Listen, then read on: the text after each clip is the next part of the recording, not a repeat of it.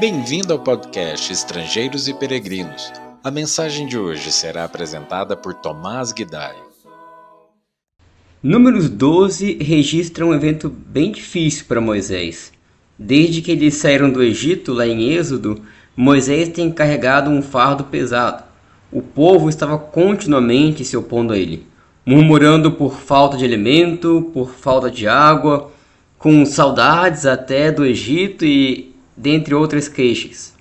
Entretanto, Números 12 registra um episódio que a própria família de Moisés se voltou contra ele. Na mensagem de hoje, quero meditar neste capítulo e observar algumas ilustrações interessantes que nos ajudam a entender melhor mandamentos e princípios do Novo Testamento. Para começar, vamos ler então Números capítulo 12, versículos 1 e 2. Falaram Miriam e Arão contra Moisés, por causa da mulher cuxita que tomaram, pois tinha tomado a mulher cuxita. E disseram: Porventura tem falado o Senhor somente por Moisés? Não tem falado por nós também? O Senhor o ouviu. Este casamento de Moisés com essa mulher cuxita levanta algumas dúvidas sobre a sua legitimidade. Porém, o foco deste capítulo não está nisso. Não sabemos como foi ao certo a reação do Senhor diante desse novo casamento, e nem sabemos mais detalhes também. Mas a reação do Senhor, que veremos neste capítulo, está relacionada à atitude de Miriam e Arão. O que Deus diz nesse texto não tem como objetivo defender ou aprovar a atitude de Moisés, mas em corrigir o erro de seus irmãos. Pelo que lemos nestes versículos iniciais, o casamento de Moisés é apenas a isca para seus irmãos. Eles não parecem muito preocupados com a situação de Moisés, mas aproveitam da situação para questionar a autoridade de Moisés, inclusive sobre os dois. Claramente, Miriam e Arão invejaram a posição de seu irmão. E é justamente esta inveja e esta rebeldia contra a autoridade de Moisés que Deus vai corrigir em Miriam e Arão. Este é o foco do capítulo. O capítulo não registra explicitamente qual foi a reação de Moisés, mas o versículo 3 diz muita coisa. O versículo diz assim: Era o varão Moisés muito manso, mais do que todos os homens que havia sobre a terra. Moisés já tinha suportado muita coisa. E agora, vendo a sua própria família se opor a ele, não deveria ser fácil. Mas Moisés não explodiu de raiva, não foi duro, não foi grosso, mas pelo que o versículo nos diz, foi um homem de extrema paciência e mansidão, de difícil encontrar, inclusive, na terra entre os homens. A situação exigia tanta paciência que o texto diz que Moisés era mais manso do que todos os homens que havia sobre a terra. É um excelente exemplo de alguém que sabia controlar bem o seu espírito e que não se deixava vencer pela ira, pela impaciência. Lendo essa, esse texto, me veio à mente Provérbios 16, 32, que diz: Melhor é o longânimo do que o herói de guerra e o que domina o seu espírito do que o que toma uma cidade. O mundo pensa que o forte, o poderoso, é aquele que tem domínio sobre os outros.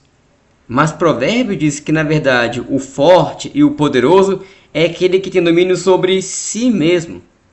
Existe mais vantagem, maior lucro em dominar as nossas emoções e sentimentos do que dominar um povo, do que dominar uma cidade.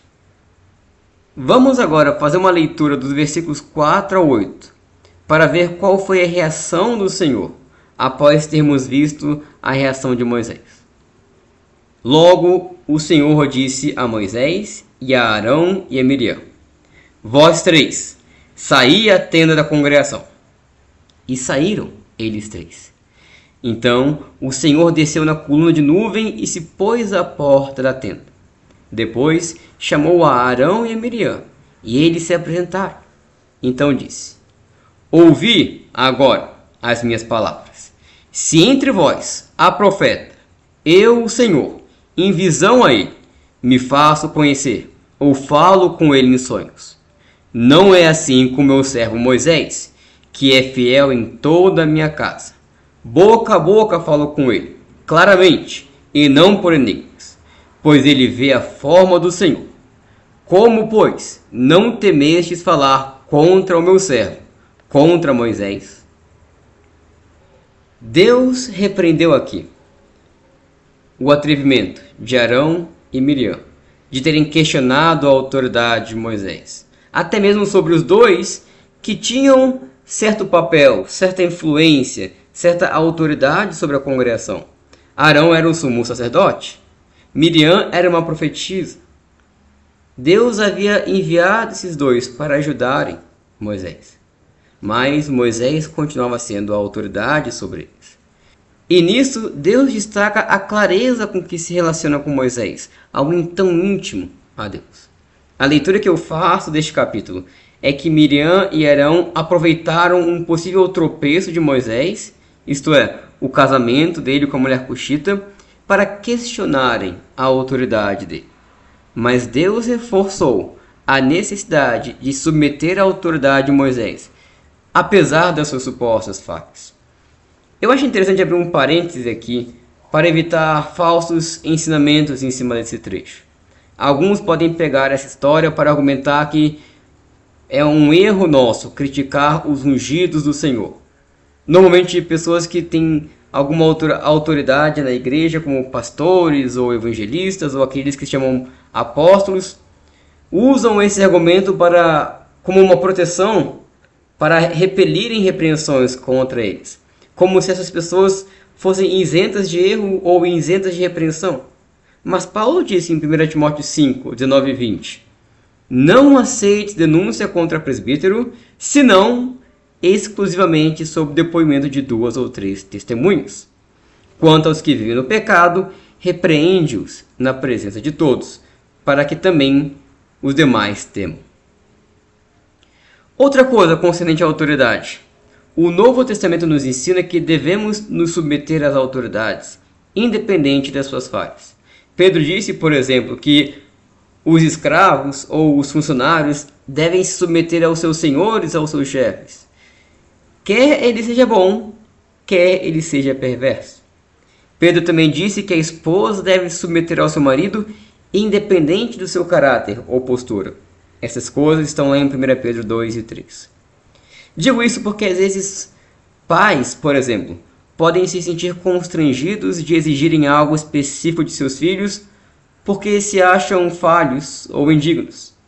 Mas os pais devem exigir obediência dos filhos não por quem são, mas pela autoridade que Deus lhes deu.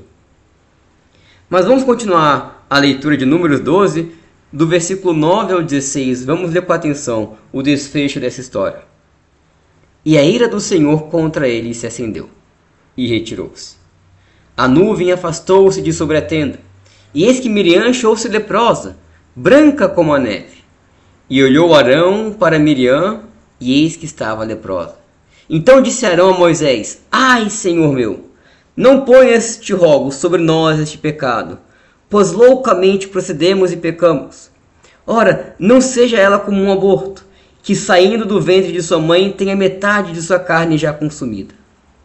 Moisés clamou ao Senhor, dizendo: Ó oh Deus, rogo-te que a cures. Respondeu o Senhor a Moisés: Se seu pai lhe cuspira no rosto, não seria envergonhada por sete dias?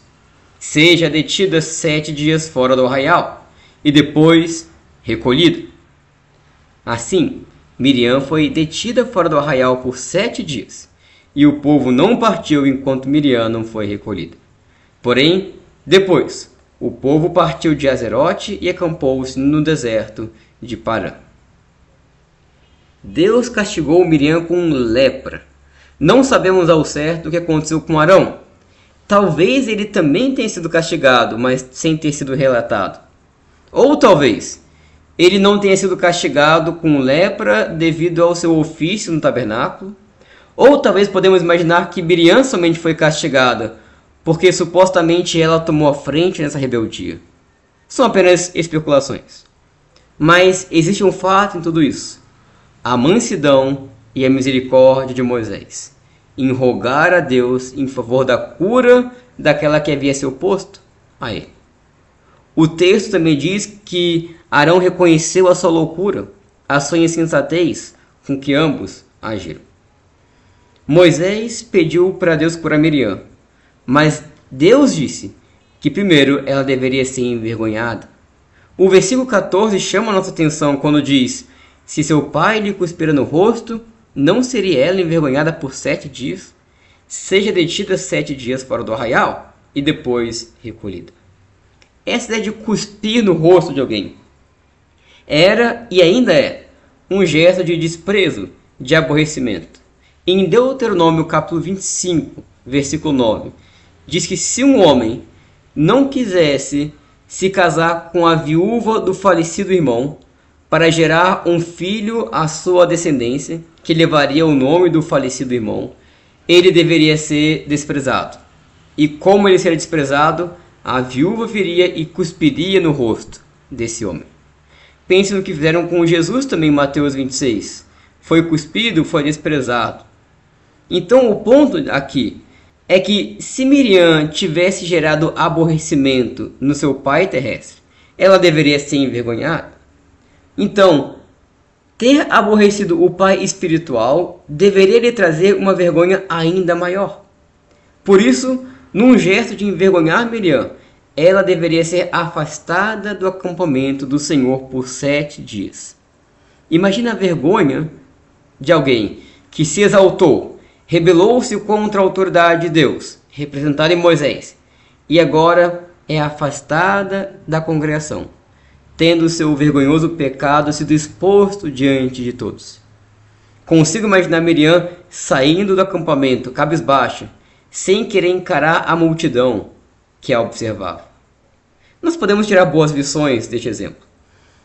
É fato que, no momento em que alguém comete o pecado, nem sempre essa pessoa consegue enxergar a sua tolice, a sua insensatez. Mas quando o pecador humilde é advertido pelo Senhor, ele cai em si e reconhece como agiu tola e vergonhosamente, como Arão reconheceu no versículo 11. Quando nós trazemos estes princípios para o Novo Testamento, reconhecemos que Cristo é a autoridade de Deus. Toda a autoridade foi entregue a Ele. Logo, todo aquele que rejeita Cristo como autoridade deve ser repreendido também, para que seu pecado seja envergonhado, assim como aconteceu com Miriam e Arão. Por isso que Paulo orientou que os insubmissos fossem notados e apartados da congregação, para que fossem envergonhados. Segundo a Tessalonicenses 3,14 diz, Caso alguém não preste obediência à nossa palavra, dada por esta epístola, notai nem vos associeis com ele, para que fique envergonhado. É responsabilidade das congregações afastar os irmãos rebeldes do seu meio, como Paulo também orientou em 1 Coríntios 5, como Jesus orientou em Mateus 18, para que estas pessoas percebam a insensatez dos seus pecados. Paulo utiliza uma linguagem parecida também em 2 Timóteo 2, 24 e 26. Ora, é necessário que o servo do Senhor não viva a contender, e sim deve ser brando para com todos, apto para instruir, paciente, disciplinando com mansidão os que se opõem, na expectativa de que Deus lhes conceda não só o arrependimento, para conhecerem plenamente a verdade, mas também o retorno à sensatez, livrando-se eles dos laços do diabo, tendo sido feitos cativos por ele, para cumprirem a sua vontade. Paulo diz de homens que estavam perdidos na sua insensatez e que precisavam com brandura, com paciência, serem exortados para retornarem à sensatez. Enfim, é muito interessante observar como as histórias do Antigo Testamento nos ajudam a entender na prática os mandamentos do Novo. Que possamos nos apegar à palavra do Senhor e ajudar esses irmãos que estão se rebelando contra a autoridade de Cristo para se arrependerem e para retornarem à sensatez. Obrigado por nos acompanhar nessa jornada pelas Escrituras. Volte amanhã para ouvir mais uma mensagem do podcast Estrangeiros e Peregrinos.